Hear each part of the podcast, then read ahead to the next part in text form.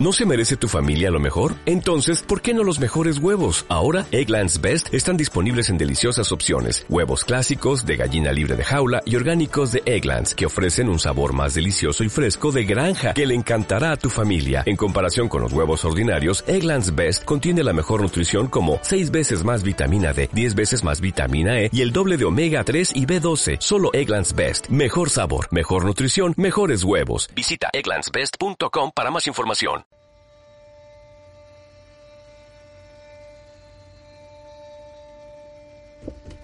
Uja, hija. Eh, estamos en un segundo bloque de villanos, porque esto no es héroes, porque no está Rapey Robert. ¿Sabes lo, que, ¿Sabes lo que quiere decir esa chicharra? ¿No sabes quién viene? ¿Quién está viniendo de fondo cuando se escucha eso, no? El caos. El chaos. Así que bueno, estamos en un segundo bloque de villanos, gente, y queremos hablar justamente de villanos. Queremos empezar a definir un poquito qué es un villano, qué hace a uno un villano. Así que, no sé, Sebas, querías comentar un poquito tu postura respecto al tema. Sí, yo más que nada traje una cosa muy interesante que es una pequeña, pequeña, un pequeño aporte que me llamó mucho la atención. Eh, ¿Sabes de dónde viene la palabra villano? Los villanos, si no me recuerdo, en el feudalismo eran los que estaban fuera justamente de este sistema. Claro, los villanos eran los que vivían en la villa, eran tipo los que vivían en el campo, en las afueras, y que eran las clases bajas. Ah. Y, y eso es interesante porque eh, se, asociaba a las clases bajas con gente sin moral y corrupta y que por lo tanto eran los que podían cometer crímenes. Ah, por ende me equivoqué. Más o Más o menos, menos. no tanto. En realidad, a ver, los que no eran nobles o hidalgos eran los, los villanos, ¿me entendés? Los que quedaban un poco afuera. Lo cual es bastante interesante como etimología de la palabra. Sí. Porque realmente eh, eh, este, este paso de lo que hablábamos antes, de pensar de que al principio tipo el villano era que era el que era malo. Mm. Y, y antes, tanto en la ficción como en la moral, el, el que era malo era malo y era malo porque era malo. No, no era malo porque, bueno, sus condiciones sociales lo llevaron a cometer crimen. No, no, era malo.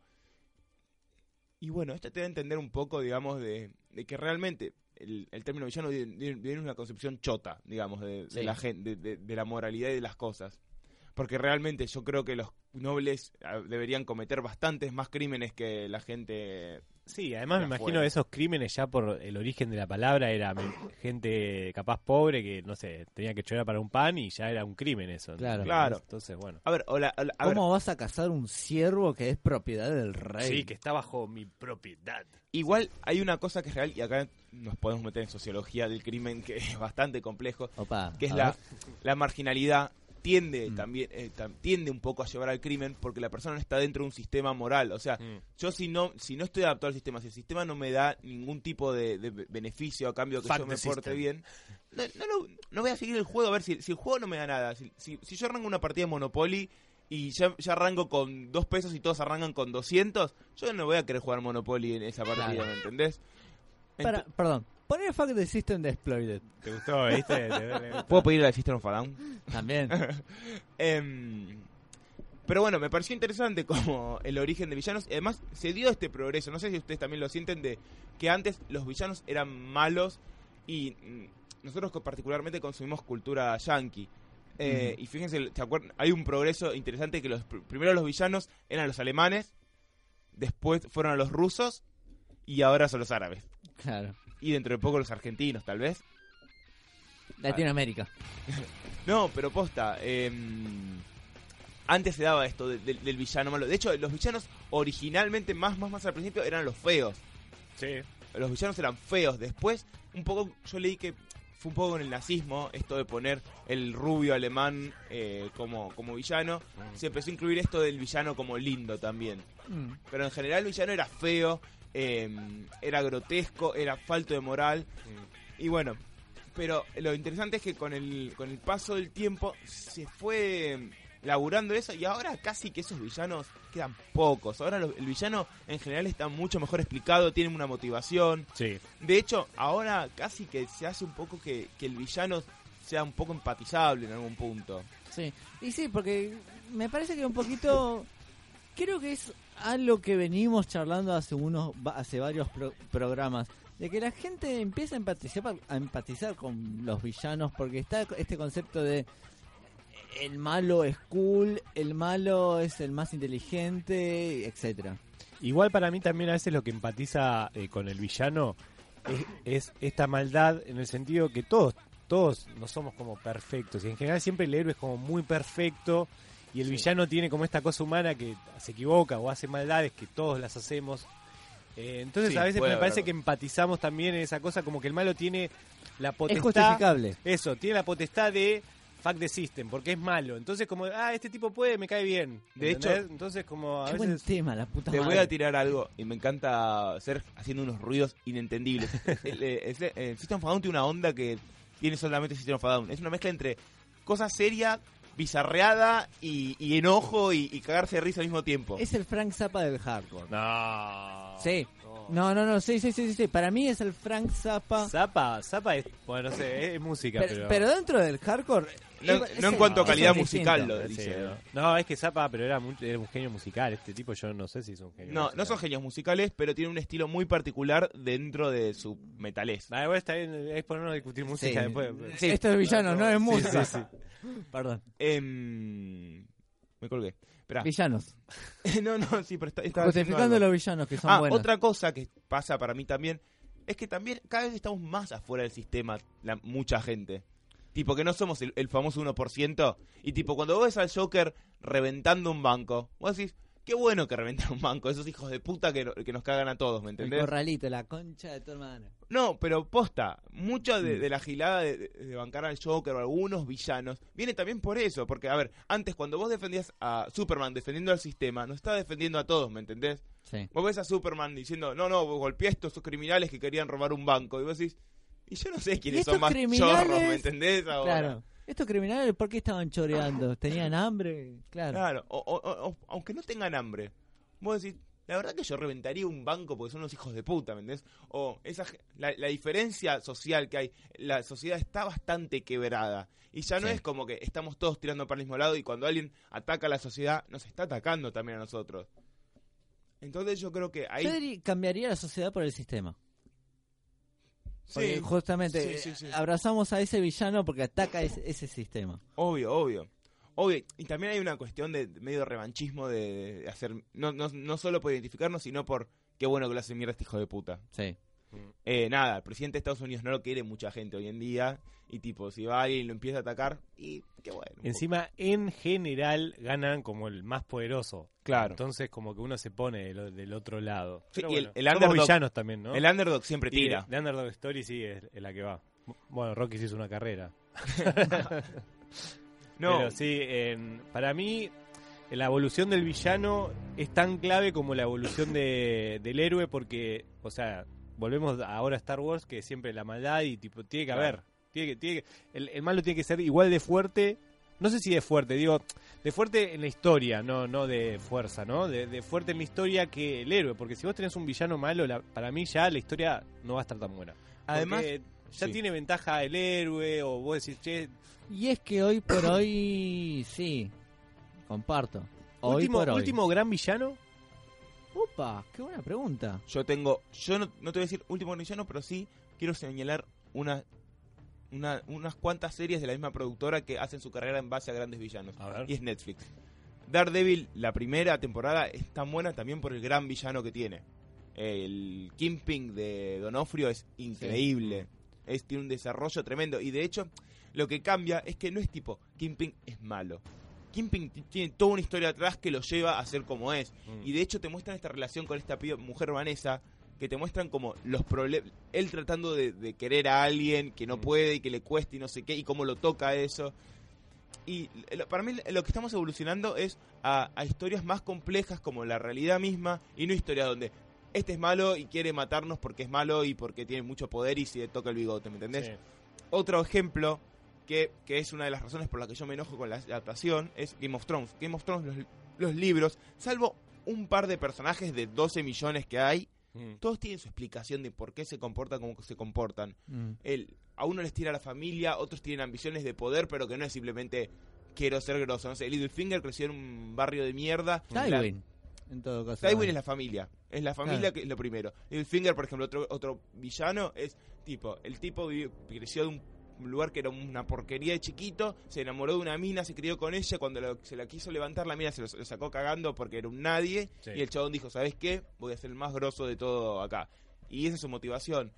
Em, no sé. ¿Qué otros grandes villanos? No, yo, Yo igual tengo- me refería como de, de este último tiempo. Yo no sé si de este último tiempo. Yo tengo uno que está justamente después de, de esta pequeña intro de villanos, ¿no? Mm. Lo tengo en el, en el Ah, top. ah, trajimos un top para Dale. Ti- tiramos, ¿Arrancamos con el top de una? Para mí sí, porque ya creo que hicimos una buena intro. Bueno. Pero yo, antes de, a ver, ustedes, los villanos que eligieron, me gustaría ver cuál creen que es el más contemporáneo, digo, más que nada por fechas, ¿entiende? O sea, de los últimos, gran, ¿hay un último gran villano? ¿Tienen ahí alguno que les parezca? Un villano de, que, de que De este último tiempo, sí, que de este último tiempo. Pero en realidad la pregunta iba que creo que no, ¿No sé si hay. Porque pensé que capaz Kingpin, pero es un es viejo en realidad. Yo tengo uno Sí, nuevo. no. Ah, vos no decís adaptación, vos decís un villano creado ahora. Y Sí. alguna serie sí. Em, déjame pensar. Eh, bueno, sí tengo uno que está en, en mi lista, pero lo voy a tirar ahí. ah, eh, ya fue, lo tiro. A ver, dale. Bill Cipher. Y me encanta Sí. de dónde surge, además, que es Mm. una Sí. serie para Muy chicos, bueno. no sé qué, medio así. Y es un villano increíble.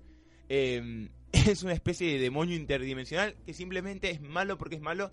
Y, te- y con pequeñas cosas te, te- te termina de dar miedo el chabón. O sea, Sí. me encanta cuando el- los padres de Pacífica le dicen, no, bueno, mirá, somos poderosos, podemos transar, no sé qué. dice, y yo te puedo cambiar los orificios del lugar. Y lo, Sí, sí, sí, sí, así. y, y lo, y lo cambia de lugar. O si no, cuando Muy dice... Lovecraftiano. Lovecraftiano. Sí, cuando hay un Bambi y le saca los dientes al Bambi porque sí, ¿me entendés? Sí. Es un villano muy creepy. Eh, cuando, cuando se mete en el cuerpo de Creeper y se empieza a golpear para, para, para ver qué siente y está totalmente sacado. Eh, no, es un gran villano. Muy buen villano. Hablando de villanos y series animadas para chicos, entre comillas, Sí. me hiciste acordar a la, la- No me estoy acordando bien el nombre, pero La Bestia de Más Allá del Jardín. Sí, sí, sí, sí. sí. Ese es un Ah, villano. ustedes me habían recomendado esa que la, que, que la oscuro. vea. Sí. Más allá del jardín, no la vi. Sí, la diferencia es que hay que ver cómo lo interpretas a esa bestia. Sus motivaciones están bastante ocult- eso ocultas, no, voy, ¿me eh, nunca salen a la luz.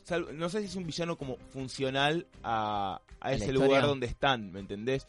Lo cual, a ver, no deja de ser un villano en la narrativa, pero no, no es un villano en cuanto a maldad y esa cosa, ¿me entendés? Depende cómo lo interpretes. Eh, Yo tengo un villano. a ver. Tengo un villano que de... En realidad traje más cositas de vértigo en realidad. Me Tengo un cuasi villano que no es villano en realidad. Está en el gris del cómic Porn Jesus, ya que al final nunca terminé hablando de, de la, de la novela. Ya lo harás. El personaje se llama Rick Slate. Es un productor de un canal televisivo que lleva adelante un reality show que se llama J2 o Jesucristo. Jesucristo. Ah, perdón chicos, estoy hoy. Jesus Christ. Claro, 2. Sí. Es la clonación de Jesús. Bien, Wow. me gustó. Evangelion, pensé automáticamente. Lleva adelante justamente este reality, una especie de Truman Show, pero de la clonación de Jesús. Y que el chabón no tiene ningún freno. No tiene ningún ninguna moral. O sea, si el pibe la verdad crece con problemas y demás, le chupa un huevo. No sé si vieron la película Gracias por fumar. No. Sí, muy buena película. Ubicás el, eh, ¿te acordás más o menos el personaje del abogado? Ahora se me Sí, está sí, yendo al, El nombre no me acuerdo, pero sí, el, el, el- el actor es el de es dos caras en Dark Knight. el que hace de Harvey Dent. Ah, en el rubiecito, Dark. Knight. Sí. Esta película, Gracias por fumar, es la historia de un abogado que está Abogado de las tabacale- tabacaleras. de las tabacaleras mientras está lidiando la situación de un padre que se está muriendo de cáncer justamente por fumar. Mm. Que lo muestra en una situación de este chabón un tanto casi de japotés. En, a ver, Japutés de, siempre del lado que lo veas, pero sí es como, como el abogado del diablo, ¿no? es el abogado del diablo y en un momento está bueno cómo le plantea al hijo, le pregunta, ¿vos qué haces papá? Porque encima él empieza a salir por todos lados, pues defiende poner que al- Malboro, ¿no? Y se empieza a salir por la tele, por todos lados, pues es el abogado. Y el tipo, viste, cuando le plantea el tema de los gustos de helado, Sí. le dice, no, no, eh, dice, ¿qué, ¿cuál es tu helado favorito? Eh, igual no me acuerdo bien el diablo, pero es tipo chocolate. No, eh, para mí es vainilla. No, no, es chocolate. No, no, yo no estoy diciendo que tipo es mejor. Es como que le está dando toda una vuelta para decirle que en realidad le está bajando su discurso, pero no es que eh, él apoya el suyo, ¿se entiende? Bueno, Entonces como que eh, eh, ahí está esa cosa de, de pocos escrúpulos que, que creo que vos decís ahí como... bueno, este personaje de. Rick Slade va por ese lado. O sea, le chupa un huevo la crianza de esta persona, solamente ve el rating mm, y es capaz de matar a un bebé, es capaz de matar, matar a una mujer. Ah, zarpado, va a fondo. eh, No. zarpado literalmente. Mm, Porque este, vos, recordemos como el- la peli que vos te referís no es tan, tan- no va tan a fondo. No, pero- no, en esta película no. Sí. Pero bueno, eh, en este caso, es más, justamente el escritor y dibujante de esta novela Mm, eh, se basó mucho en ese personaje, por eso la, la mención. bien. Ah, mira.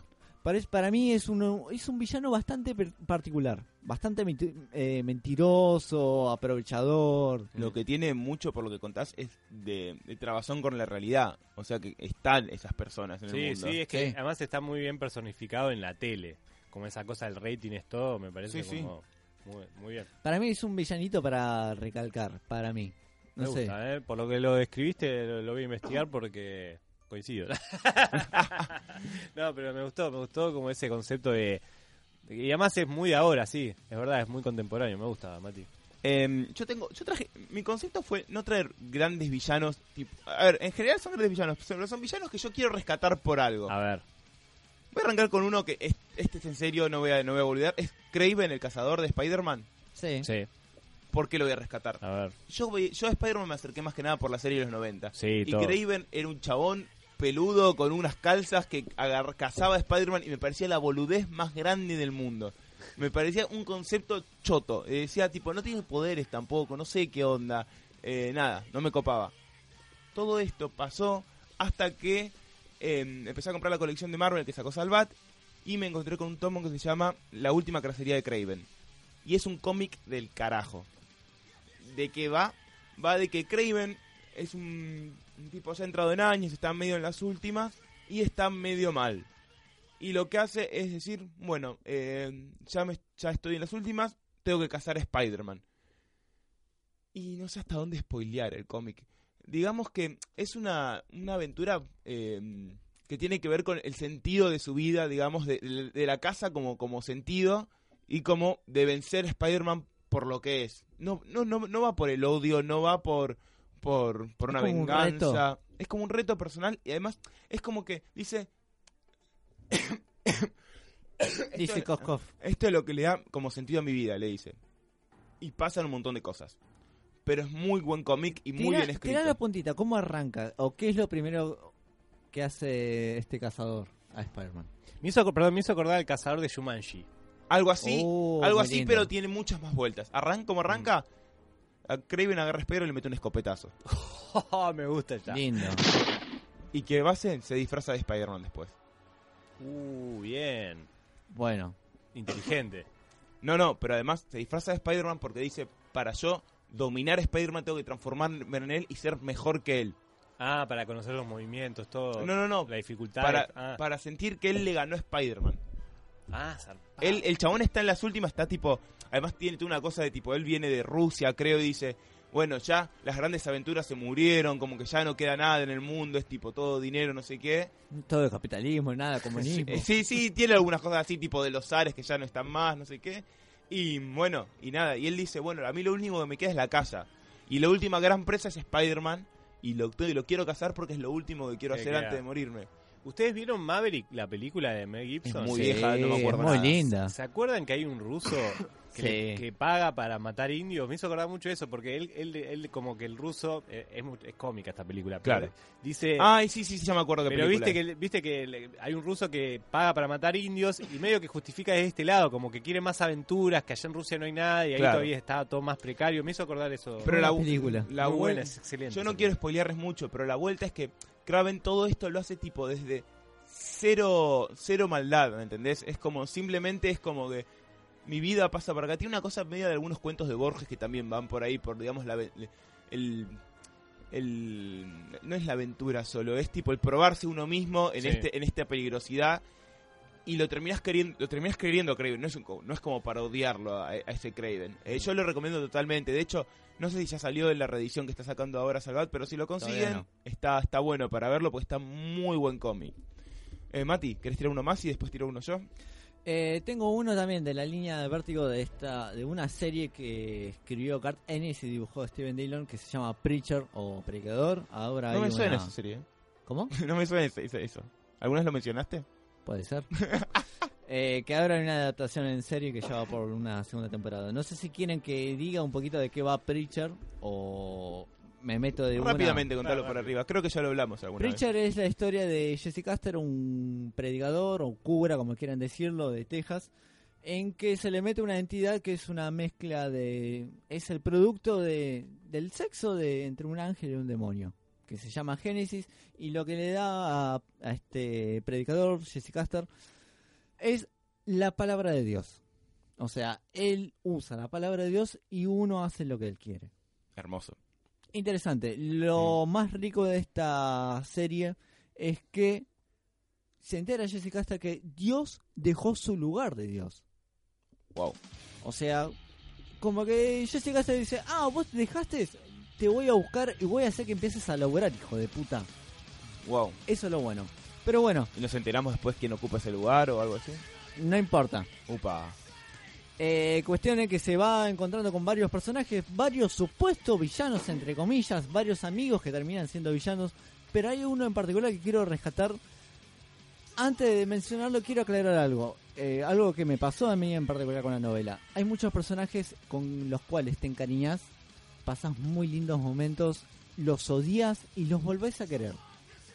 Ajá. Ahora, ¿qué personaje quiero rescatar en particular? Hay uno que se llama Heartstar. Que Adiós. Vamos a hablar sobre Dios.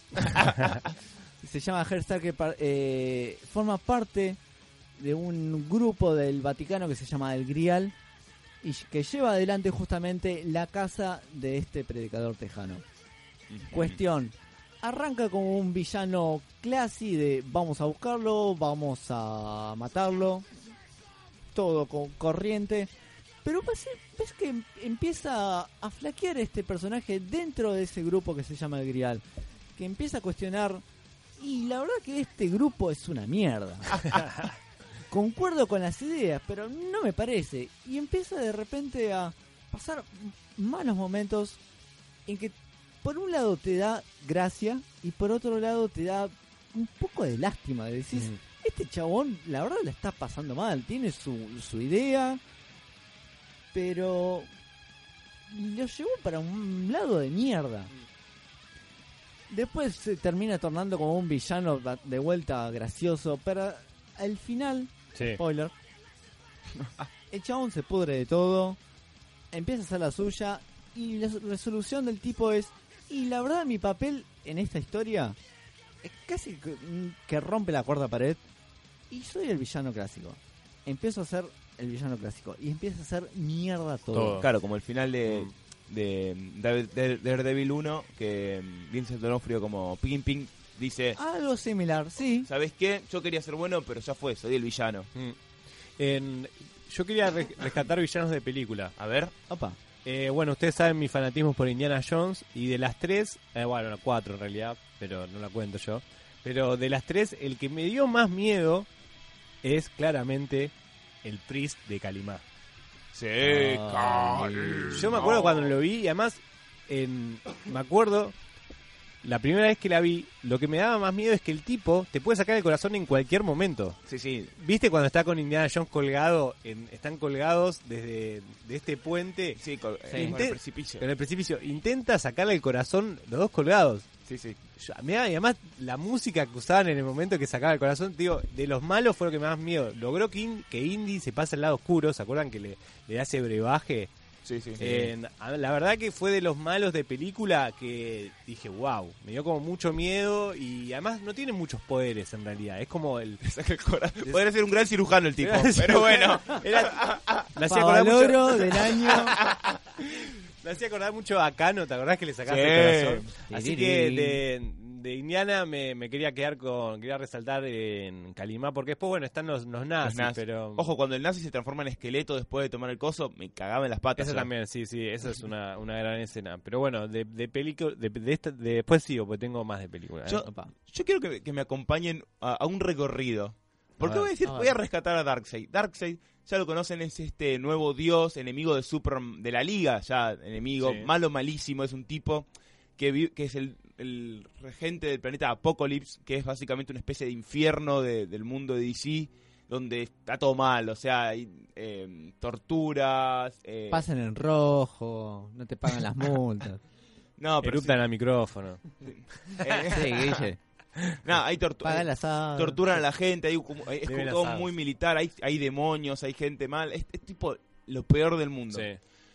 Pero bueno, me voy a quedar con una historia en particular, eh, escrita por John, John Byrne, creo que es John Byrne, no sé pronunciar bien, en la década de los 80. Superman salió de tantas, tantas crisis, estaban escribiendo nuevos cómics, y es, eh, lo mezclan a Superman con dos personajes, son Big Barda Sí. y Mr. Miracle. Ajá. Eh, no sé si los tienen, voy a hacer Mr. Miracle no me lo acuerdo. Mr. Miracle. Mr. Miracle es un tipo que nació en New Genesis, que es un, el, como la contraparte buena de Apocalypse, y en un trato eh, que hubo para generar una paz, se lo mandan a Apocalypse, y ahí como que lo quieren criar para, para, para, para Apocalypse, Sí. y lo torturan al tipo mal, lo empiezan a torturar, una mina que se llama Granny, Gra- Granny Goodness, eh, lo empieza a torturar y medio que el chabón se termina escapando de ahí. Ah. Vuelve acá a, a... Ay, Dios. Argentina, va a decir. a, a la ¡Qué tierra. lugar de mierda! Estamos en el infierno. Viene a la Tierra y el chabón es como. La gracia es como es, que es el mejor escapista del universo. Ah, y tiene una tiene una motherbox, estas supercomputadoras en el brazo. además. Aparece en Sadman. No me acuerdo, puede ser. No importa, perdón. Bueno, cuestión que él, él es este y Big Barda es una de las. Unas tipas entrenada en Apocalypse, pero con unos métodos horribles para ser una super guerrera de Darkseid. Cuestión que se enamora de, mm, de este muchacho y vienen para la Tierra. Todo esto para arrancar la historia. Esta historia arranca con Big Barda caminando por ahí, por el mundo. De golpe dobla mal en una calle y llega a un lugar que es una mezcla entre, no sé, la Ferrere 11 de noche y la sífilis. Acá tengo una imagen para mostrarle a ustedes. Villa insuperable, le dicen. De hecho, eh, se, No, terrible. se llama... Pero mira qué lindo culo que tiene Big Guarda, ¿eh? eh, ojo, eh. Vamos a ir por ese lado. De hecho, el lugar se llama eh, Suicide Slum, que vendría a ser como el barrio suicidio. Suicidio. Villa insuperable, chicos. ¿Lo salvó? No, no, es espantoso. Bueno, cuestión que está ahí, ella se indigna, tipo, dice, ¿qué mierda es este lugar? Está como re, re mal. Agarra un chabón y la que le dice, un pimp, el pimp que está acá, viene y le dice, che, qué bien que estás, no sé qué, ¿con quién laburás? Lo- vos le dice a una mina que es una superheroína de Apocalypse que tiene pocas pulgas. Y la mina y le dice, rajada acá, flaco, no tengo nada que ver, no sé qué. Bueno, Soy cara. la manda a la mierda. Y viene un chabón que en una de las peores decisiones en la vida de cualquier persona le roba la cartera a Big Barda y Ah, sale bien. corriendo. No, hermoso. Big Barda lo corre, obviamente se mete abajo en unos, en unos, ¿cómo se llama? Unas cloacas, empieza a correr, lo agarra, no sé qué, pero ¿qué pasa? Ah, no, miento, no lo agarra, lo empieza a perseguir y al tipo este que se robó la cartera a Big Barda, lo agarra. Sé tranquilo, Sebas, te estás muriendo. Sí, Dale. está muriendo Seba. Lo agarra, lo agarra un tentáculo No. Robert, ¿qué haces ahí? Robert. Y aparece en, los- en las cloacas de, de este lugar, que es, es en Metrópolis, este, este barrio, un chabón que se llama Sliss. Sliss. Sliss, que, ay, no sé si tengo la foto acá, A pero ver. es un gordito deforme y peticito. Em, ¿Cómo se escribe Sliss? Sliss. Sliss. Eh, bueno, no importa. Ah, un dato de, de este lugar. En un momento muestran a Superman yendo a, esto, a este barrio y dice, este es el único lugar donde no pude limpiar. Lo intenté y no pude limpiarlo. Superman. más, Uh. pago, pago por entrar. Superman es un tipo que mueve la tierra de eje, viaja en el tiempo, te hace lo que todo lo quiere y no puede limpiar un barrio de Metrópolis. Y Superman, eh, la prostitución es un trabajo bastante antiguo. Acá, acá lo, no, espera, no los muestro ahora porque los voy a spoilear. Cuestión que este chabón es Liz, agarra la agarra la, la cartera de esta mina y ve el arma de la mina, que es una rod, es una caña de Apocalypse, y dice, ah, esto es de Apocalypse. Eh, no sé qué. El chabón es un tipo que era de Apocalypse y está oculto en la cloaca. La coincidencia de eso Ah. es brutal. Qué mala leche. Bueno, ¿qué pasa? Agarra Perdón, la- perdón. Aclaremos. eh, ¿Dijiste qué año es? Esto del 80. Ok, sigamos con ese dato. Bueno, esperá, agarra la barra, agarra barra a este tipo de Sliss y le pega un rayo a, a Big Barda, la agarra, le, la, la reconoce como alguien de Apocalypse y ¿qué, qué hace? Eh, la controla mentalmente. Ahora vamos a contar un poco quién es este Sliss. Este Sliss era un tipo originario de Apocalypse que en su momento era como el can- un, can- un ay- ayudante de Darkseid, Sí. que Darkseid lo rajó porque le parecía demasiado turbio. Literalmente dice eso este personaje. Rapey Bueno, em, ¿qué pasa? ¿Qué pasa con este Sliss? Agarra la barra y la controla mentalmente a Barda. ¿Qué hace con Barda? ¿Qué, qué- qué harían ustedes? A ver. Y yo la pongo a laburar. Gano unos pesos. Tiene, es un chabón de Apocalypse que le dispara. ¿Qué te reís, Diego? Estamos en villanos. No, bueno, pero yo aprovecharía y conquistaría el mundo. Bueno, ¿qué Sí, hace? Filma seguro. una porno con ella. No, Robert. Acá la, acá la tienen bailando a la mina. Literalmente la, la viste tipo de prostituta extraña, media indígena, la pinturrajea la jeta y la hace bailar y hacer cosas. De hecho, eh, no ve muy bien qué hace, pero en un momento... em, ¿Qué hace para trabajar? Ya sabemos, se va. No, no, no. En un momento No sé El hombre y la mujer. No sé qué querés que te contemos. está esta imagen que él está agarrando la cara y ella dice, no, no, por favor no vas a hacer eso de nuevo. No. Encima con la boquita de no. Sí, con la boquita no. Qué duro. Sí. Bueno, cuestión que... No. Verá, verá, verá. Esto, esto, Chau, chau, esto adiós. sigue, chicos. Esto sigue. Superman que andaba por ahí investigando otra cosa que, que con unos viejos que vivían demasiado tiempo, que no sé qué. di- eh, empieza a investigar esta energía que está emanando. Cae y ve esto que está pasando. Y. No, se suma. Y para, Pará, pará, pará, pará. Pará, dame tiempo, dame tiempo. para eso no limpié este lugar.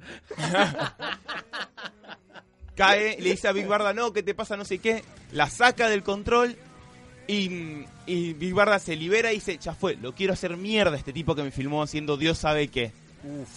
¿Qué pasa? Superman la agarra de la mano y le dice, no, no, no lo mates. Big Barda se da vuelta y dice, ¿qué te pasa? Está ahí una porno, ¿eh? Espera, espera. Dice, se agarra y dice, ¿qué pasa? Vos estás con él, ¿no? Por eso no me dejas matarlo. Se empiezan a pelear entre ellos y ¿qué pasa? Este tipo controla a los dos mentalmente. Uh.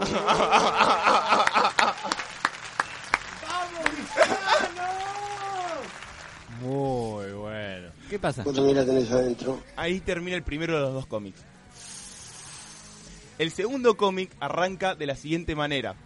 Está Mr. Miracle entrando a su casa, que es una cosa muy graciosa porque para entrar a su casa eh, tiene un, un- como un acertijo que lo tiene que resolver en 10 minutos y si no es- en 10 segundos creo y si no explota una bomba. Lo, Interesante. eh, lo cual me dice que Mr. Miracle nunca llega en pedo a la casa, por lo menos. No. O vive en Wilde. En cuestión que cuando entra eh, Mr. Miracle a su casa ve esto. Dice, hola amor, llega a casa y ve esto. A Mr. Darkseid tomándose un tintito. Está- Un patero. Un, whi- un whisky o vermú, porque están esas copas anchas y con... Sí, es como un mermú, Una me boca parece. muy Sí, sí. ancha, sí. Está Darkseid, Darkseid, este malo maloso. Repito, Darkseid es un tipo que quiere dominar el universo entero y arruinar todo el todo el, la- lo- el libre albedrío de todo el universo para controlarlo. O sea, tiene una escala de nivel de objetivos muy grande. Todo el mundo. Pero, pero ¿qué pasa? Se lo encuentra él tomándose un vinito en, en- en- en- en el living de su casa. Probablemente el vino sea de Mr. Miracle, porque no creo que lo haya ido a comprar Darkseid. No, no creo, no creo. Le está tomando el vino ahí. Qué hijo de puta, le toma el vino. Bueno, eh, Mr. Miracle dice, pará, maestro, ¿qué pasa? ¿Qué, qué haces acá? ¿Qué, ¿Qué hiciste con mi mujer? No sé qué. Y Darkseid le dice, tranquilo, tranquilo, yo no tengo nada que ver, no sé qué. Yo tengo este video, le dice. ¡No! es ¡Intrusos! real, es real. Verá, lo mejor de todo es que Darkseid le dice, espera, literalmente le dice, tengo a uno... No, no, voy a decir, voy a mostrarles directamente lo que pasa. Decí textualmente porque esto es radio, acuérdate. Sí, sí, sí, sí, sí, sí. Pero el chabón le dice, yo tengo este video, miren este video. Y estas son las caras que... que sí, no, no muestran el video claramente, pero estas son las caras de Mr. Miracle mirando el video. Uy, vamos a describir a la gente, son caras de preocupado, de que se quiere matar, de De que... aterrado. O que lo está disfrutando. O también, no sabemos tanto, pero sí. Muestran- no, no, muestran, no muestran las manos. no, eh, una, una cara de sorpresa horrible, Mr. Miracle, que está mirando a su mujer. No sabemos haciendo muy bien qué, pero algo sexual y horrible, claramente. Horrible, pero según para quién. Bueno, Bueno, para ese a señor ver, seguro. a ver, tenés un villano internacional, eh, universal que quiere destruir todo el universo. Que se tomó Y la te molestia porno. de venir a tu casa, tomarte tu vino y mostrar a tu germu eh, en, Maestro, en dice- una porno en una cloaca, boludo. Tengo un video, pero no tengo más para VHS, maestro. No sé cuándo me... Te paseó el perro. Bueno, acá lo que lo que pasa es que ¿qué, qué mierda pasa? Porque estamos en- intrusos. Bueno, le dice Darkseid, ¿qué onda, maestro? ¿Por qué me está mostrando esto? Y pobre Mr. Miracle no entiende nada. Y Darkseid le dice, esto es muy gracioso, pero esto es literalmente así. Darkseid le dice, tengo, eh, había gente mía buscando en unos negocios medios porno eh, cos- vide- cosas y encontraron este video. ¿Por qué Darkseid tiene gente revisando, agentes de Darkseid revisando eh, ta- tiendas de porno? Sí. No sé, no sé, pero aparentemente es algo que hace Darkseid. Sí, es medio pervertido. Darkseid, ¿eh? Darkseid, escúchame, viejo. ¿No tenés internet? ¿Tenés Motherbox y no tenés internet para verte Sí, poringa? ¿Eh? Vos con el Madrox creo que podés... no, No, pero... Maestro, ¿podés violar? ¿Podés pagar en todo caso? Bueno, Mati, pará. Bueno, Eh, me, bueno. me imagino, ¿Cómo podés violar? pará, me imagino a, me imagino a Darkseid, además tipo, tiene- para hacer esta, este mimic de estar de tomar el vinito y esperarlo, Muy tipo bueno. Darkseid estuvo esperando no sé una hora por lo menos a que llegue, tipo, me imagino no sé chateando con el celular, esperando a que caiga el otro, solamente para romperle las bolas y por la imagen de, che, tengo una porno de tu mujer. No, boludo, iba a estar mirando la porno. Sí, para mí estaba en el mirando. teléfono. Para mí estaba mirando. porno. Bueno, ahí corta, porque esto sigue, porque cada vez se va poniendo mejor, eh. Ah, sí. Esto sigue. Mejor, dice. Ahí corta, A corta, ver. y Sliss, Sliss, este personaje grotesco, este ex de Dark- Darkseid, que repito, Darkseid lo rajó por turbio de Apocalypse. Es como que el diablo raje algo del, ra- raje a alguien del infierno diciendo, chabón, este chabón es muy malo para mí, ¿me entendés? Em, cae co- a un productor porno y el productor porno le dice, no, no sabes cómo se está vendiendo el video de Barda. Montón de guita, estamos llegando de guita, no sé qué. De Dick Barda. Pará, ahí nos enteramos cuál es el plan de Sliss, que es hermoso. The Dick Barda Theory. Escuchen el plan de Sliss porque es hermoso, A eh. ver. El plan de Sliss, vos tenés a Big Barda y... ¿Para qué la vas a usar? Bueno, él hace video para qué? Para juntar guita para hacer un ejército y vengarse de Darkseid. Explícame cómo funciona eso. Bueno, convengamos que el porno es una gran industria, así Pero que... para juntar se lo tanta guita, para juntar tanta guita para hacer un ejército para destruir un dios.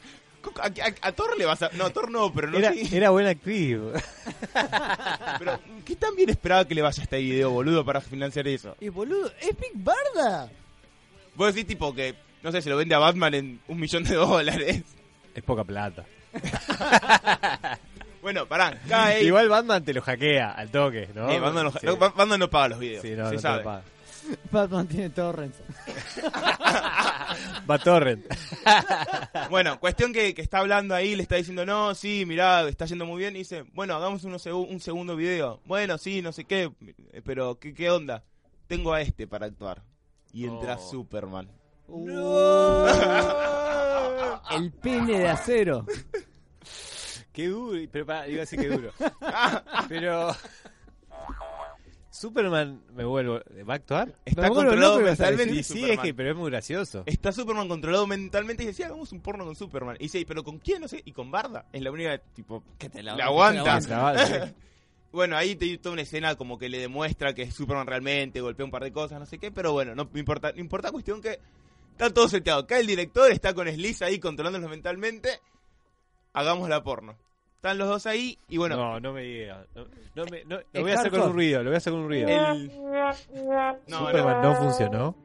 no, lo que pasa es que mm, esto esto todo es canon, no estoy inventando, no es un chiste, esto es un tomo de Superman que existe realmente. Es canon, eso es lo peor. Es hermoso. Bueno, cuestión que mm, cuestión que actor porno, Superman.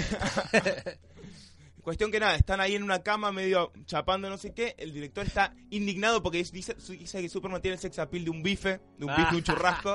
y aparentemente es porque Superman se está tipo controlando, que tiene la fibra moral muy buena, no sé Sí, qué. pues eh, se quiere enamorar, ¿no, maestro? Ahí tiene que hacer. Bueno, cuestión que nada. Ojo. Sliss lo que dice es tipo, no, yo lo voy- me encanta corromper a la gente y voy a poder corromperlo, no sé qué.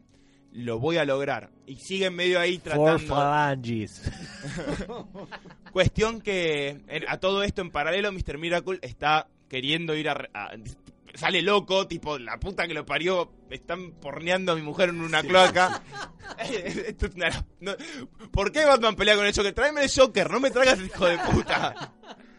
Em, bueno, hay una escena muy ridícula que él le agarra, hay unos vagabundos que están controlados mentalmente y con unos palos le pegan y le ganan a Mr. Miracle y lo encierran en un lugar para, y lo tiran al agua para que él escape porque es escapista. Sí. Lo cual es muy gracioso porque después te explican por qué se escapa. Totalmente innecesario porque anda y sal- salva a tu mujer, no sé. Bueno, cuestión que están filmando. Eh, Mr. Miracle llega al lugar. Hay como un ventanal, ¿viste? Esos de techo que tienen los yankees donde siempre miran para adentro. Sí. Siempre, es como un recurso hermoso.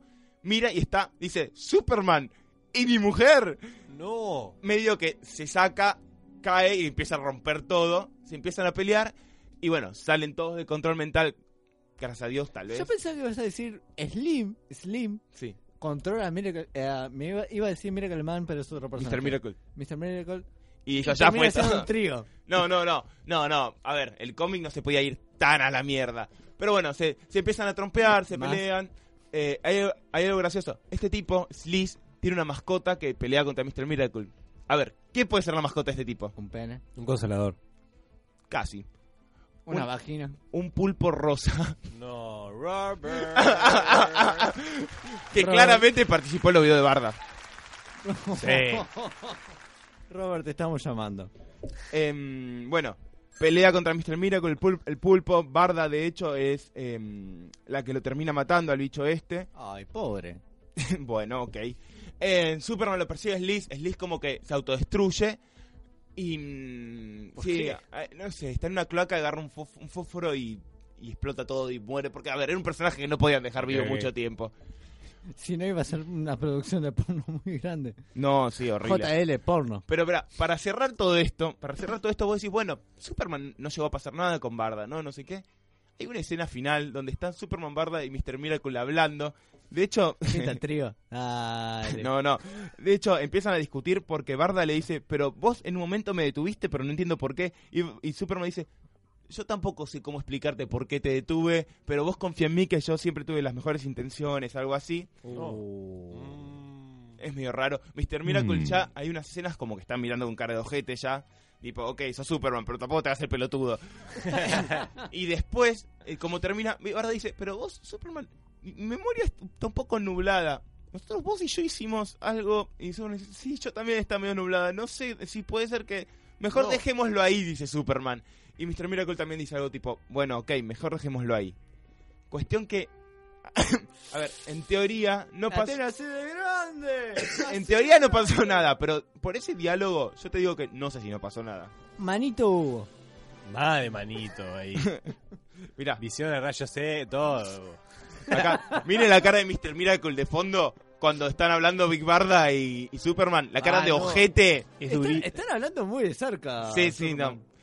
Así que esta es la historia donde Darkseid, un tipo, un tirano intergaláctico, se tomó la molestia de ir hasta la casa de Mr. Miracle, tomarse un vinito y mostrarle la porno de su mujer. Tomarle el vinito. Tomarle el vinito. Dígame si en su momento villanesco hermoso. Muy bueno. Hermoso. Hizo que Superman. No, no, no. Todo es- Tiene que estar Bruce acá. Además, esto es, esto es canon, gente. O sea, en el universo hay un video porno de, de Big Barda y hay por lo menos un footage de Superman chapándose por lo menos a Big Barda o en Mm. situaciones raras. Claro. Muy bueno, me gustó, eh. ¿Por qué no existe.? No, para, para, para. Pregunta: ¿todas estas parodias porno que hay hoy por hoy, no sería de la mano de este chabón? Yo creo que sí. Yo creo que es un, un villano que tendría, que hoy con el- la cultura porno que hay tendría que resurgir. Es que esta historia es muy buena. es más divertida que una porno, me parece, ¿no? Superman. Te cagás de risa, o sea. y es gracioso. un poco Ah, pero además, tipo, a Superman, que es invulnerable, que no lo vas a poder matar nunca. Le haces una porno con Louis Lane y otro. Es lo peor que le puedes hacer. Y Batman, Sí. que sí, tiene muchos recursos. Poneme a Gal Gadot. Bueno. Ay, perdón, villanos. Bueno, Mati, ¿tenías otro villano? Ese, ese es mi, mi homenaje a Darkseid. Muy bueno. Es que la, la verdad, después de eso, no sé cómo seguir. Esa bizarreada es tipo, es, Es que es difícil de no, superar. No, no, no puedo seguir con Te- eso. ¿Sigo con mis villanos? ¿Querés que te dis- ametralle con mis villanos y después seguís vos? Yo tengo uno cortito de película en Pandilla de Nueva York, Sí. Uh, de Butcher. Sí, Sí. total. Increíble. Total. Gran Increíble. película y gran villano. Increíble, me parece que esa peli sí lo sostiene mucho el, el villano. Un tipo despiadado que, que quiere que quiere dominar esos cinco puntos que son esas esquinas. No le importa la manera, cree mucho en, en los ideales que, que- que él cree de nuevo. Me encantó, la actuación es muy buena. eh, está esa cosa de. Hay un poco de que se quiere redimir, capaz como adoptando al hijo del enemigo que había matado. Igual era Sí. otra época porque había un había cierto honor Cierto a, código, sí, porque tenía un gran honor. respeto a, a su, gran némesis, sí, a su gran enemigo e incluso el- A al- sí, es verdad, así que me parece que The Butcher le quería rescatar como un gran villano de película. Totalmente. Sí, de uno. Te sumo otro villano de película que ya lo habíamos hablado la vez pasada. El hombre del ojo de, vidrio Sí. de El último gran héroe. Muy buen Sí. malo. Con Charles Dance. Mm. Es un villano que yo te digo que lo recuperaría no sé de qué manera para otra película. Sí, estaría bueno que Eh, es para, para el que no la vio, es una película donde un pibe consigue una entrada y el mejor estilo cuentos asombrosos puede entrar a las películas. sí. ¿Qué pasa? Los personajes de otras películas no saben que están dentro de una película. El chabón es fanático de, de un personaje de acción que lo hace Schwarzenegger. supuestamente Arnold Schwarzenegger. Y el pibe es fanático, labura en- tiene un amigo de- que tiene un cine y bueno, consigue este pase mágico que lo, de- lo deja entrar en las Un películas. tanto extraño tener un amigo, o sea, el pibe ponele que tiene 15 años y Mm. El amigo Era un tiene- viejo, No, no, pero pero a mí me antes se parecía que está medio. eso. Y además, eh, por lo que te lo muestran, está medio solo el pibe en, en la película. Sí. Es que igual, fuera de joda, hablando de diferencias culturales, ahora tipo todo es alarma de pedófilo. Antes no había tanta vuelta Sí, con... nada, sí, la- una- Sí, un tipo ah, grande podía ser amigo Igual no iba por ese lado, ¿eh? iba en realidad por justamente la Intereses, diferencia. sí. Claro. Nada, el pibe era tipo un fanático del cine y el viejo también era un fanático del cine y es como que enganchaban por ese lado. Eh, es pa- en algún punto es parecido al Cinema Paradiso, que también está el Sí. pibe con, Sí. con el viejo. Mm. No me, voy a poner a llorar ahora. Em, Tengo dos.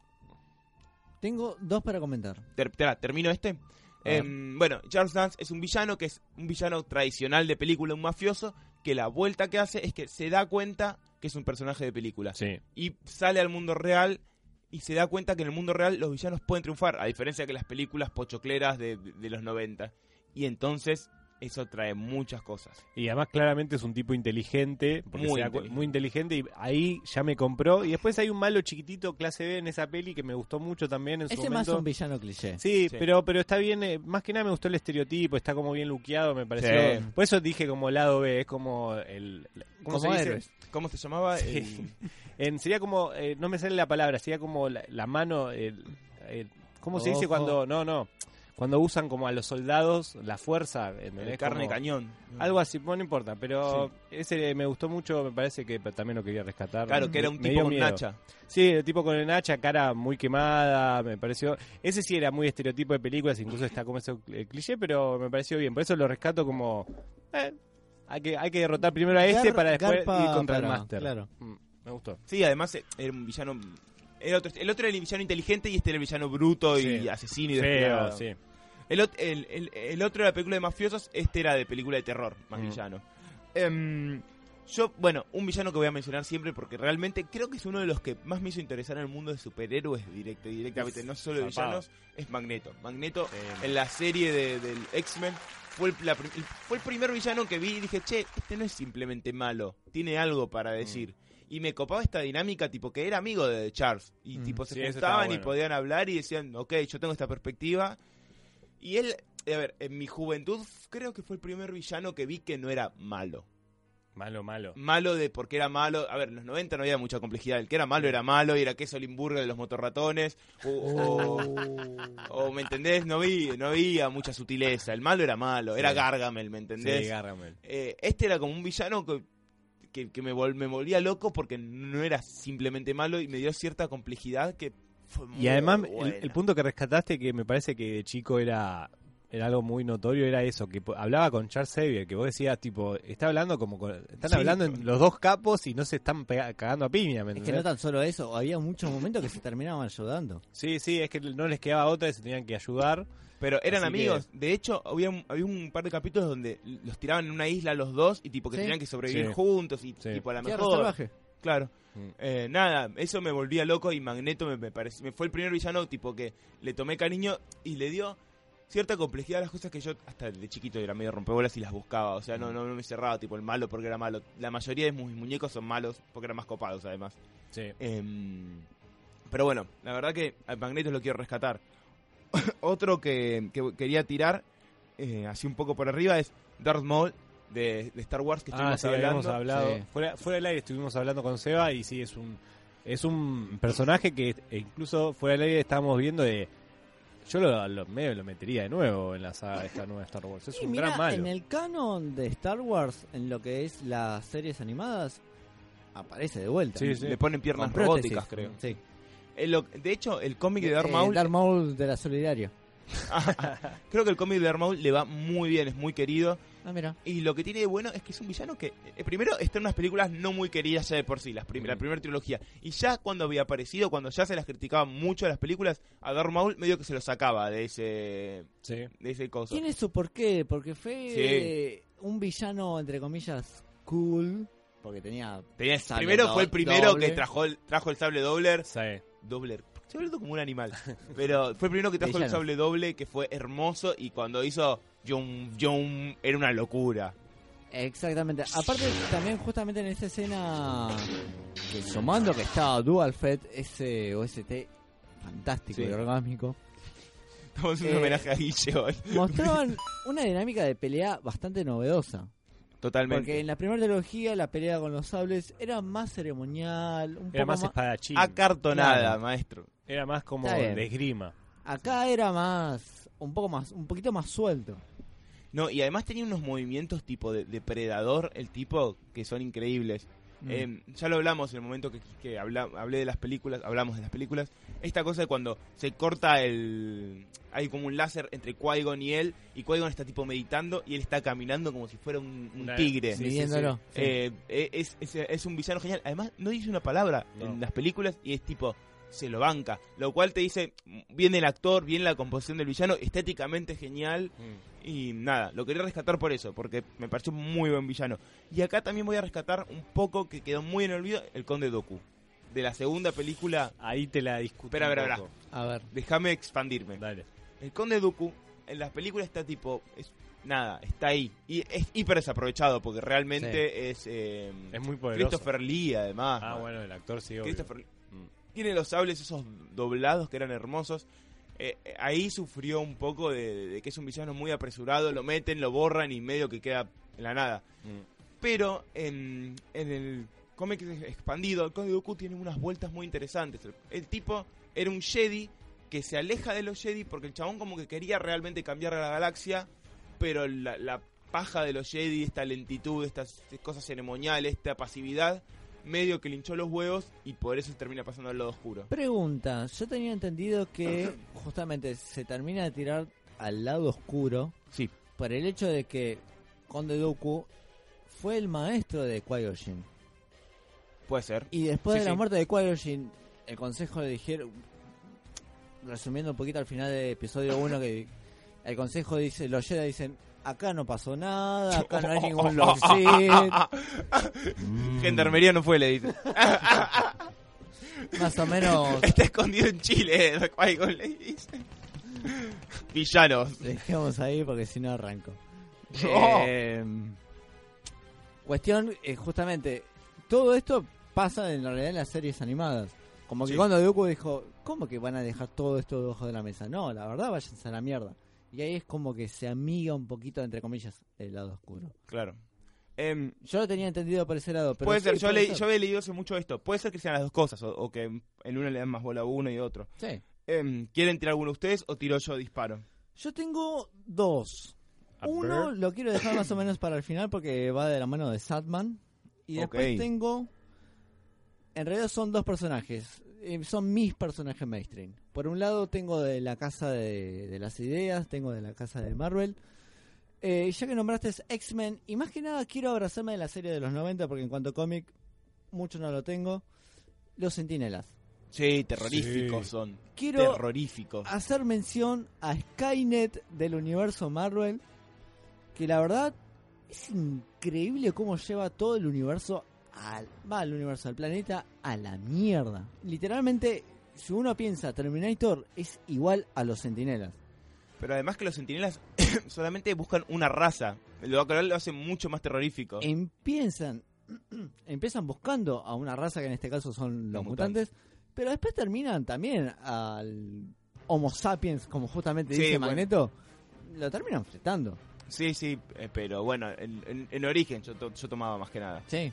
Eh, nada, sí, son terroríficos los sentinelas. El concepto, eh, el, el concepto, la construcción, la estética era buenísima. Estos cosas Sí. gigantes, medios violetas, grises, que se aparecían en cualquier momento y se pudría. Y además eran, eran re poderosos. Eran Sí, poderosos. tenían O sea, bastante entre, entre varios tenían que bajar uno. Sí, sí, sí. Man- sí. No me acuerdo, muy pocos mano a mano. Creo que Wolverine, algunos, los, los más poderosos de un gambito podían- muy papoteado, tal vez. Un Wolverine, Sí. un Magneto se la bancaban un mano a mano. Sí, pero Yo igual- olvido más, perdón, no olvido más una cuando arrancó X-Men, bueno, en- realidad este universo Ultimate que sacó Marvel en su momento, Sí. eh, el prim- los primeros arcos los escribió en cuanto a X-Men. eh, los escribió Mark Millar. Hay un momento al final Un del- buen amigo. un buena leche. Sí, no, seguro termina todo bien. Seguro.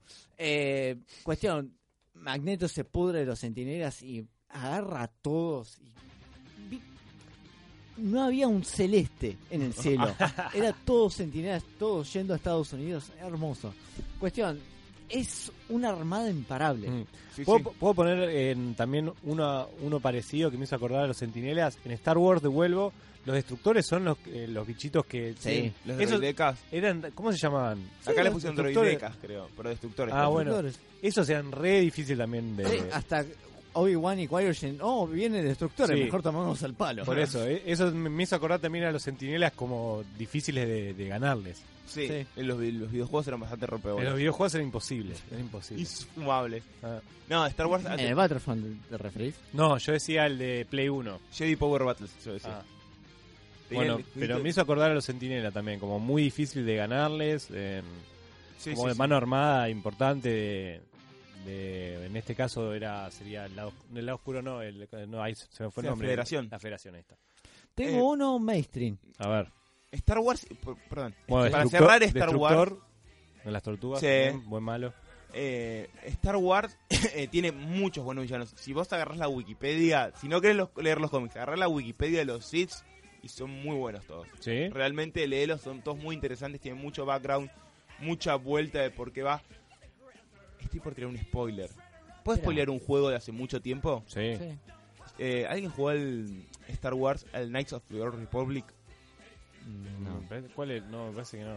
Es un juego de RPG de Star Wars muy viejo de PC, donde vos encarnás un Jedi con mala, con mala memoria, Ah, no, no. con- tiene la- no tiene memoria y nada, vos vas avanzando no sé qué, y cuestión que todo viene de una guerra de un Tardan Raven, eh, que era como un gran Sith que había construido una fragua estelar, que no sé qué, un arma gigante, Sí. y la vuelta del juego es que al final es que vos eras ese Sith. Uh, Es un plot twist buenísimo. muy bueno. Eh, y nada, vos elegís después, porque como es un RPG, vos elegís si te querés ir al lado oscuro o al lado de la luz. Si querés reformarte o ya fue, sigo con mi plan de que yo era oscuro. Sí. Eh, nada, es un gran juego ese. Y me estás puteando porque tiré el spoiler. Me la tendrías que haber vendido el juego. El juego tiene como 20 años, no sé. Y capaz no estaba tan bueno el juego. No, el sí, juego es- está estaba bueno. bueno. Es viejo, Mm. es viejo, es un RPG viejo. Oh, ah, es bastante. Va, no sé si. No, para mí es jugable. Hay que ver qué tan maricón son con el tema de los gráficos. Eh. Si no, te lo recomiendo. La verdad, está bueno. Además lo vas a disfrutar porque... Igual ya me cagaste el plot twist. Bueno, pero puedes matar mucha gente, pensé en el medio. Ah. Em, Eh, tengo, menciono uno mainstream. Dale, porfa. Eh, para vos, Alan, Guachín. Tengo, o mejor dicho, quiero mencionar para mí uno de los, no sé si decir uno de los mejores villanos, sino uno que me voló la gorra en realidad. Quiero mencionar, ¿sabes que no voy a mencionar en este al Joker? No lo voy a mencionar. Quiero mencionar a la KG Bestia. KGB, muchachos. Contanos un poco. Porque suena que toca cumbia. No, no, todo lo eh, bueno, no, cumbia. Uh, qué raro sería ver la caja bestia. Este ruso malo que, por cierto, está es el ruso malo que aparece en Batman v Superman. Eh, o sea, imagínense este cómic durante la Guerra Fría, ¿no? Sí. Sí. Ok. Aparece, hay una futura reunión del gobierno para querer llevar a un plan adelante que encima, irónicamente, ahora que mencionamos, se llama Star Wars. ¿En serio? Si no mal recuerdo, sí. Estamos hablando durante la presidencia de Reagan. Y los rusos malos quieren mandar un asesino para evitar esto. Mm. Cuestión. Este arquito se llama Las 10 noches de la bestia. Aparece este asesino, esta caja bestia, que es muy proto Bane, estéticamente es Bane, que Batman no lo puede parar. No lo puede parar. Va el chabón matando, matando y Batman no lo puede frenar. Literalmente, ya casi llega un momento que se frustra Batman. Al punto que la caja bestia se corta la mano para escaparse de Batman. ¿Se corta la mano? Se corta la mano. Ah, está Así, limpio. fondo. Sí, a fondo, fondo, fondo, fondo, Bien, fondo. bien. Buen malo, eh, me está gustando. No, está muy copado. O Mm. sea, está bueno justamente ver el- que rompe los límites de Batman. De hecho, termina mal, si no me confundo. Termina bastante mal. El final es la caja bestia tratando de matar a Regan, que bueno, obviamente Batman salva el día, pero Deja de matarlo, le dice.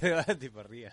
Eh, eh, va Y por ahí. Reagan, Va por ahí, por el hecho de que termina la caja bestia peleando con Batman en las alcantarillas, terminan en un cuartito y la bestia le dice, ya está, Mm. veamos quién es el mejor. así mano en mano. Mano a mano. Bajate Bueno, los lopos, la- a ver quién la tiene más grande, le dice a Batman. la, la bestia con una sola mano encima. Y Batman le dice, y si fuese más pendejo, la verdad hubiese aceptado el reto, pero ¿sabes qué? No. Y le cierra una puerta y lo deja ahí encerrado. No, No, que- se cagó Batman. tan solo se cagó, lo dejó ahí. Eh, sí, Batman Como no para- mata, pero dejó un tipo encerrado en unas alcantarillas sin comida.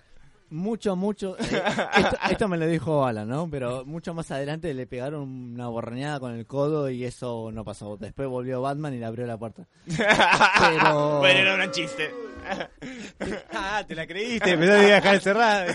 Eh, boludito. Eh, so- seamos amigos, no vamos a pelear. Aparece Batman con Aston Kutcher filmando. ¡Eh! Chaga, no, Chaga no. eh, Chagas, boludo, ¿qué, qué programa veías vos?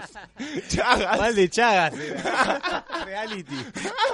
Ahora quiero tener un programa yo de mal de Chagas, boludo.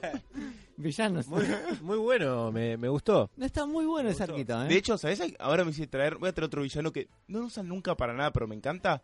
Eh, Omega Rojo. A ver si ¿Cómo recuerdan. no lo usan? Sí, me acuerdo. Pero El ninguna- otro- no está en ninguna un película. villano Ah, en comunista. película no está, ¿no? Ninguna. Eh, no, no, no, no, no, no lo- ¿Cuántas películas de Wolverine hubo y no hubo un Omega Rojo? Y no, pasa que ahí creo que tenés que meterte mucho en el canon de Wolverine. Y salió Es un robot gigante con pelo largo y es, increíble. Y, y sí, sí, y era muy bueno en Marvel vs. Capcom.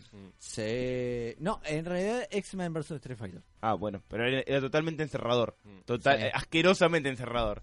Em, yo te- Asterisco corto de esta película de eh, los, caza, los, de los cazafantasmas. eh, me gustó de las dos películas, el, el segundo, Sí, Vigo. bueno, River. No, no, Vigo. Vigo.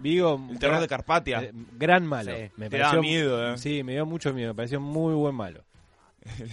Gran película. Sí, sí, Yo que- en algún momento yo pensé realmente comprarme un póster grande de Vigo. Es buenísimo, es muy buena esa pintura. Pero no voy a dormir nunca más. No, ese es el no. problema. No, no, esa mirada es terrible. Cuando apenas, tipo, una sombra cambia un poco la cara. No, chao, me voy de casa. La cara de ese actor la vi muy pocas veces en otras películas, pero no me la olvido más, chabón. ¿Viste esas caras? Es tipo, muy, la verdad, Bastante me- intimidante, sí. muy muy buen malo. Quería quería agregarle a, a esta cantidad de villanos que tenemos. Y Zul también, genial. Mm. Em, yo, yo voy a tirar uno que no tiene nada que ver con nada. A ver. Pero tiene que ser villano. Es un villano. Ah, bueno, entonces tiene, Yo te tiene voy a que poner ver. un tema que no tiene nada que ver con nada. De hecho, tiene temas. No te lo, mira, no te lo pedí. Doctor Horrible. Se preguntarán, ¿qué carajo es Doctor Horrible? Mm. Doctor Horrible es un musical actuado por Neil Patrick Harris. Eh, es, es totalmente online, no salió en ningún lado. Fue un- una serie de episodios web que tratan de este personaje que se llama Billy o Doctor Horrible, que es el típico villano de, mm, eh, científico loco, Sí. que el chabón tiene un blog. Y se loguea al blog y cuenta sus cosas de villano. Ah, como una especie de Kikas, pero maloso. Sí, pero con mucho más... Es, es, una, es una comedia. Ok.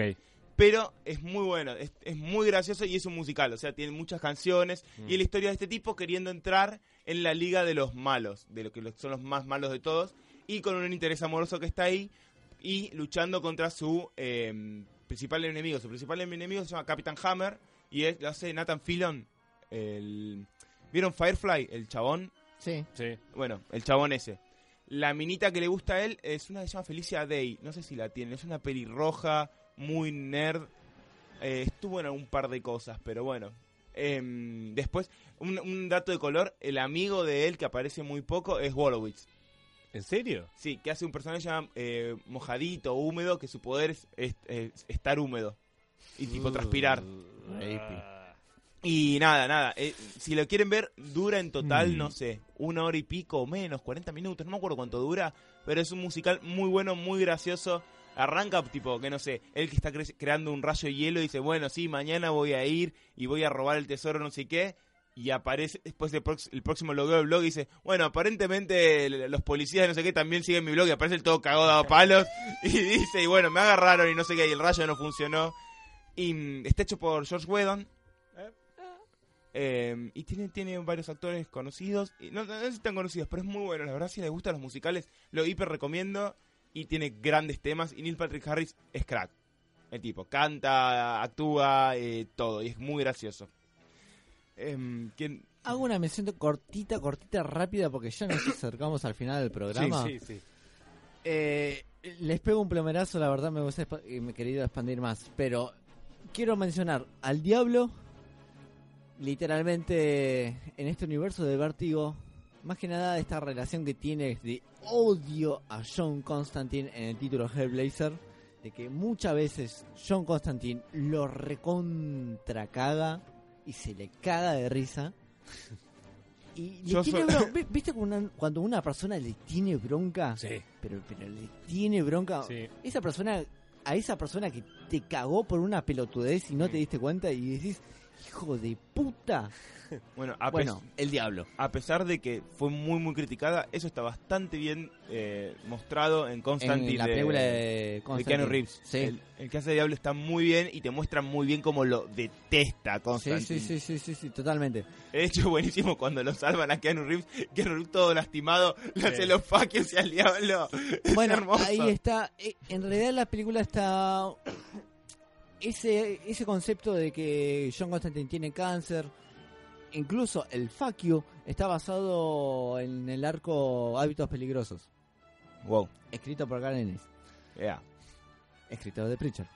Ajá. Eh, y el otro, y lo voy a tener que mencionar un poquito más rápido, lamentablemente. Quiero mencionar a Corintio, un personaje, o mejor dicho, una pesadilla del universo onírico creado por Sueño, Morfeo, Sadman, como quieran mencionarlo. Esta novelita que escribió Ese lo conozco. Neil Gaiman. Este está muy bueno. Es muy creepy. Es demasiado creepy. En vez de tener ojos, tiene bocas. Muy bueno eso. tiene bocas. Imagínate esto, eh, aparece en el arco que se llama la Casa de las Muñecas. Va a medida, lo que muestran de Corintio en un principio es, va asesinando gente y se va comiendo los ojos y termina en una convención de asesinos. Convención de asesinos. Convención de La asesinos. convención de asesinos seriales, esa es una de las cosas más creepy que vi en mi vida. Si vos me decís esto de que Darth Vader te, te- te mo- te- te perturbaba esto que sea frío, Sí. esa convención de asesinos es aterradora. Imagínate asesinos seriales y las diferentes eh, perspectivas y las psicologías de cada asesino. Mm. Y, y hablando tipo tranquilo, tipo, sí, Sí, sí, sí, sí. yo mato. Además lo que tiene de bueno es que al principio no te dicen bien de qué es la convención y te lo van tipo deslizando. Sí. Y vos ves conversaciones muy creepy que vos decís, para, para, ¿están ¿de qué están hablando? Y va avanzando, digamos, la, la trama y cada vez se hace más, más, más creepy y es horrible. Es hermoso. Bueno, hermosa en su perspectiva, ¿no?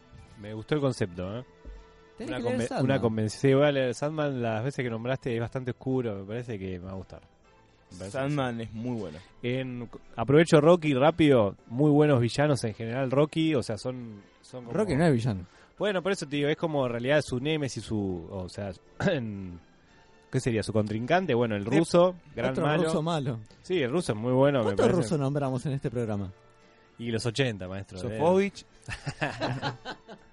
Eh, nada, nada, quería hacer mención a Russo, también a en, en la 3 que pelea contra Mr. T. Mr. T, también muy está bien recreado. Mr. T que no es Mr. Tommy- T en la película en realidad. No, no.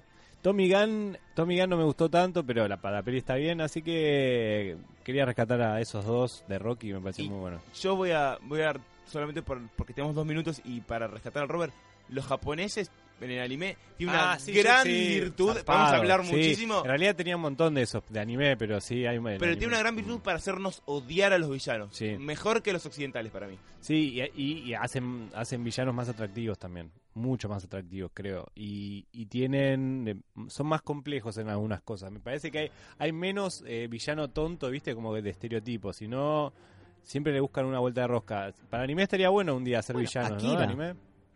Sí. Sí, no, hay un montón. Eh, Jolly Berserker eh, Sí. y el villano es como muy particular. Mm. Eh, ¿Vos la- la- lo viste o...? Que vi la primera parte. Ah, ok.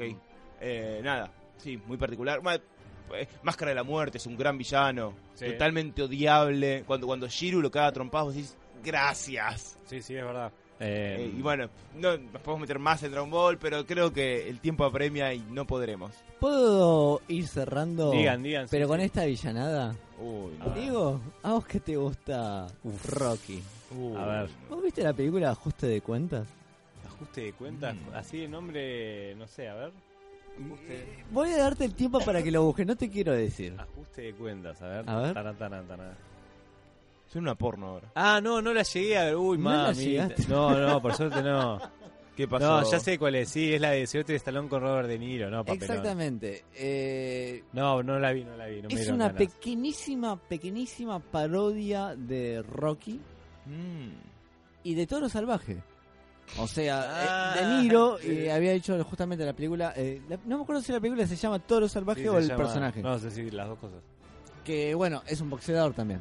Sí, está basado Wow. en un boxeador. Te tiro, te quemo, ¿te puedo quemar un chiste? Sí. El personaje de Se Stallone. muere. El personaje de Stallone está entrenando y le va a pegar una red. Y le dijeron, pará boludo, ¿qué le vas a pegar una red? Te vas a lastimar la mano. Pará, pará un poco, no, no exageres. Muy bueno, muy bien. Bien, bien, bien. Acá en Argentina le dicen, boludo, ¿sabes lo que vale media res? Estás enfermo. La carne lo que está ahora. Boludo, hagamos un asadito. Ay, Guille, paga el asado. Pa- Eh, mira, con la cortina de Jurassic Park, ¿hay villano ahí? sí, sí. Ah, A ver, ah, En la primera. en realidad Hammond podés verlo como un villano en algún punto. Es el que quiere, es el, El dueño de- asegurador. Sí, el... el- No. el- No. Y el dueño del parque es. El dueño del parque en el libro sí es un villano. Sí, tengo... y en esta es medio irresponsable también. El, el abogado podría ser un poco un villano. Ese te iba a decir, el abogado y el gordito que hace ah, ah, Eh, el ah. gordito, el gordito puede ser. Eh, lo- a ver, los dinosaurios funcionan como villanos en Ah, esta... dijiste en la esta mágica. hijo de puta. Insoportable eso. Hay que hacer un virus que haga eso. Em, Tengo el audio, pero. El... Me gustó la idea. El, espera, no, el, lo- los dinosaurios en Jurassic Park funcionan como villanos. Sí, en este caso sí. No funcionan tipo con simplemente como eh, Bichos. fuerzas de la naturaleza. Son villanos. Los velociraptors son villanos. Sí, los Velociraptor sí. sí. Compren la función de... Tiranosaurio, el tiranosaurio para mí no. El, eh, Es sí, un gris, mí, es el no. antihéroe. Claro. Sí, lo- porque después medio que lo salva. Lo, lo ponen, lo ponen porque es el tiranosaurio, pero para Sí. mí los malos, malos, o sea, que vos ves que tienen ganas de ser malos son los Velociraptor. Sí, y el Y los que que tira el bicho de también. el dilofosaurio. Tienen bigotitos, ¿no? ¿Qué? Tienen bigotes. Los veloci- lo- por el villano clásico. Ah, dice. Eh, sí, no. Y después, bueno, ahora el chino también en la última, que era el que estaba Chino Ah, malo. ah, el chino que ese está en la 1. en la 1. O sea que medio, que Eh. medio que retconeamos que podría ser una especie de villano. Que tira caramelo. Por eso preguntaba, como que es difícil de reconocerlo. Los ponen como a los, a los dinosaurios. Y el villano sería los Velociraptor para mí, los principales. Los dinosaurios en general, el tiranosaurio en un gris. Mm, Porque de hecho el tiranosaurio se come el abogado.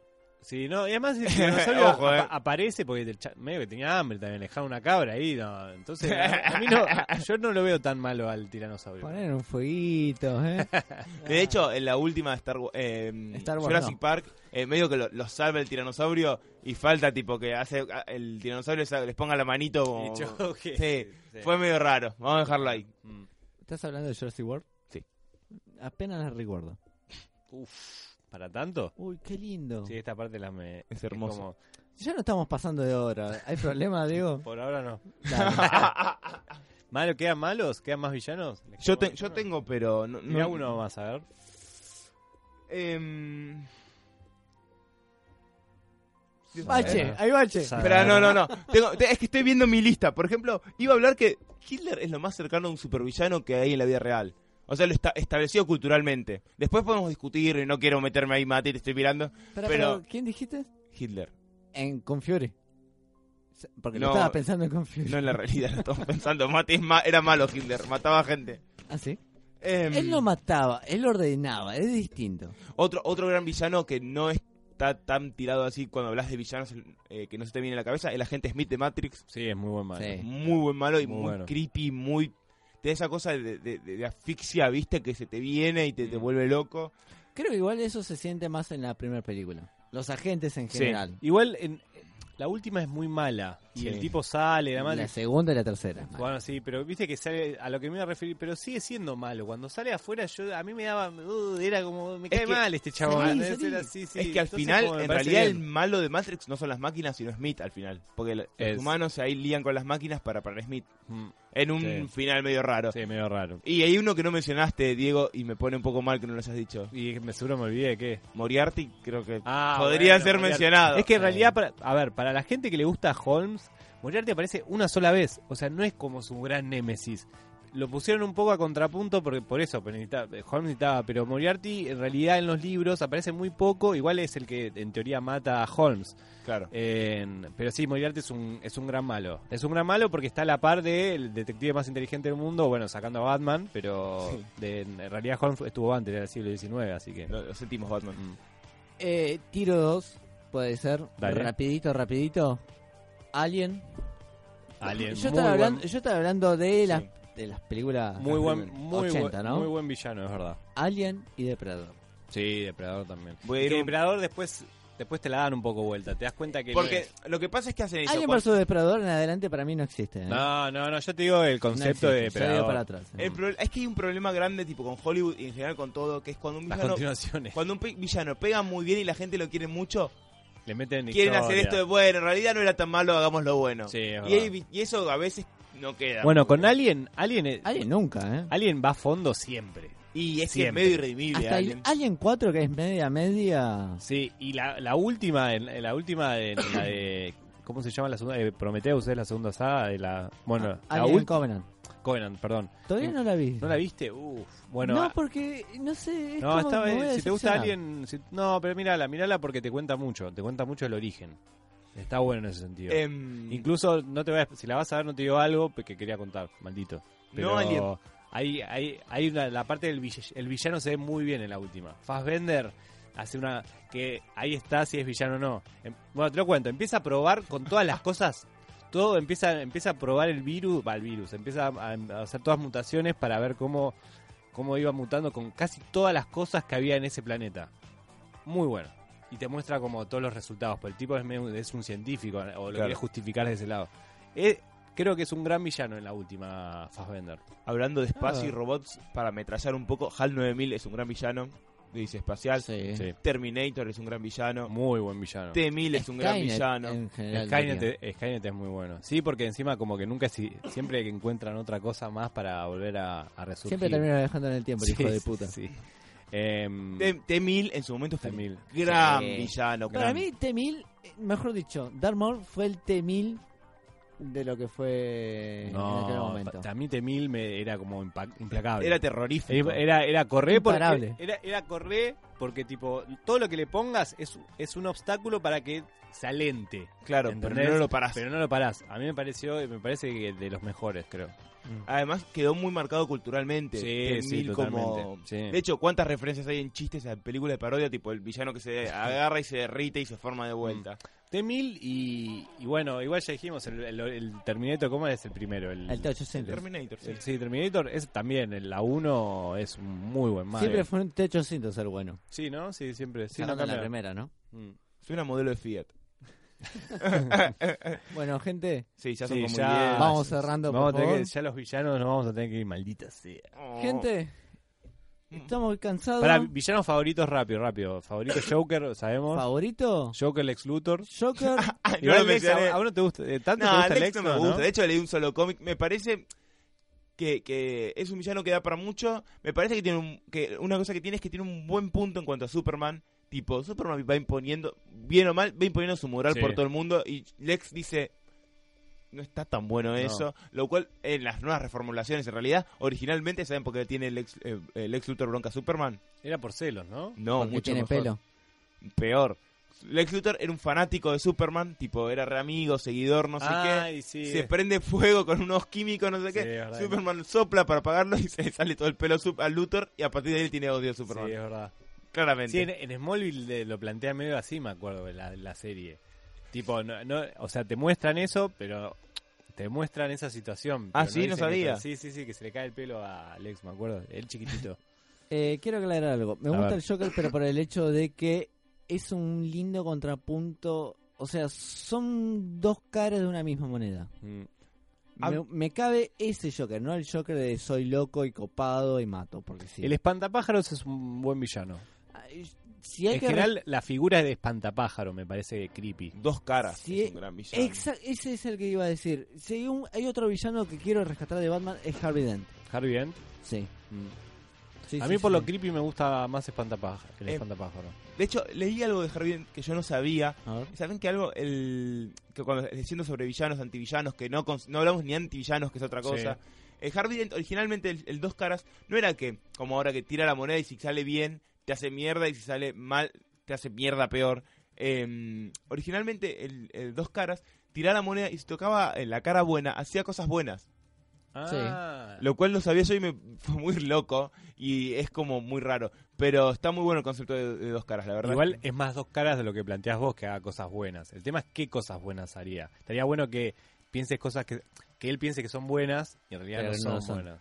Claro, eh, a ver, el ahí repercute tipo el azar y después va como medio el relativismo moral. No sé, la verdad que es un, un gran personaje. Pero bueno, villanos hay un millón, el pingüino. No mencionamos ninguna villana mujer, pero hay muchísimas muy buenas. Sí, sí. Es que para mí la, la villana mujer...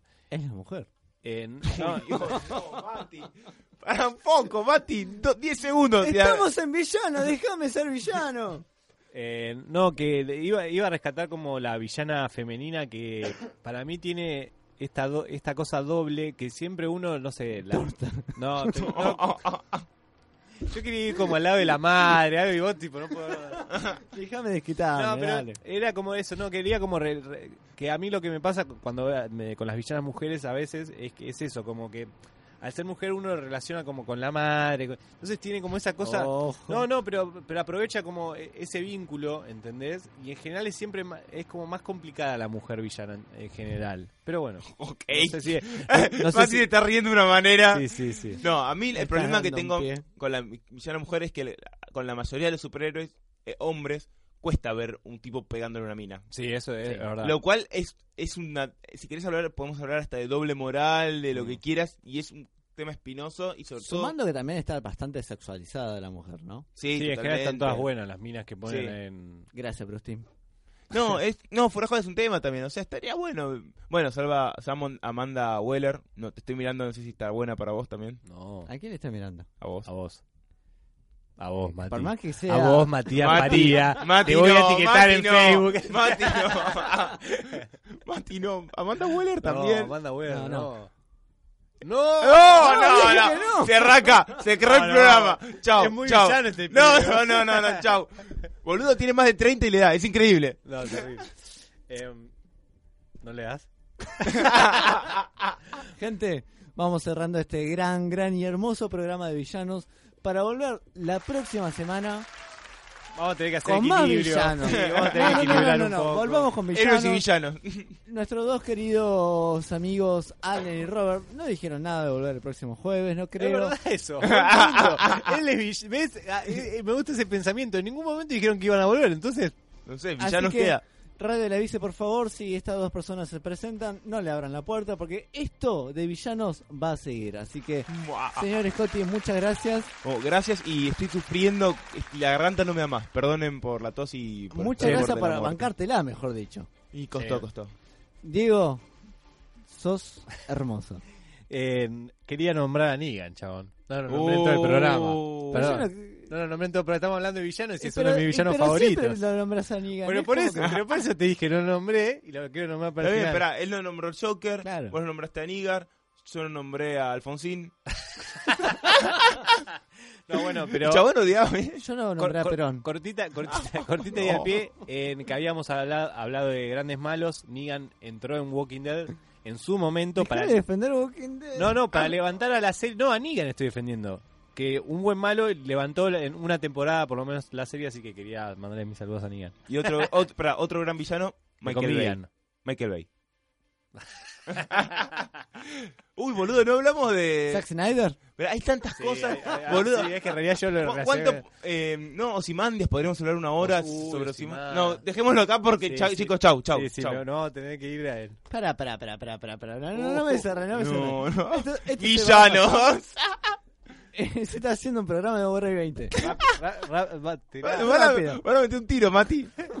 Ozymandias no es un villano, primero de todo. Gente, buenas noches. Chao. Hasta el próximo jueves.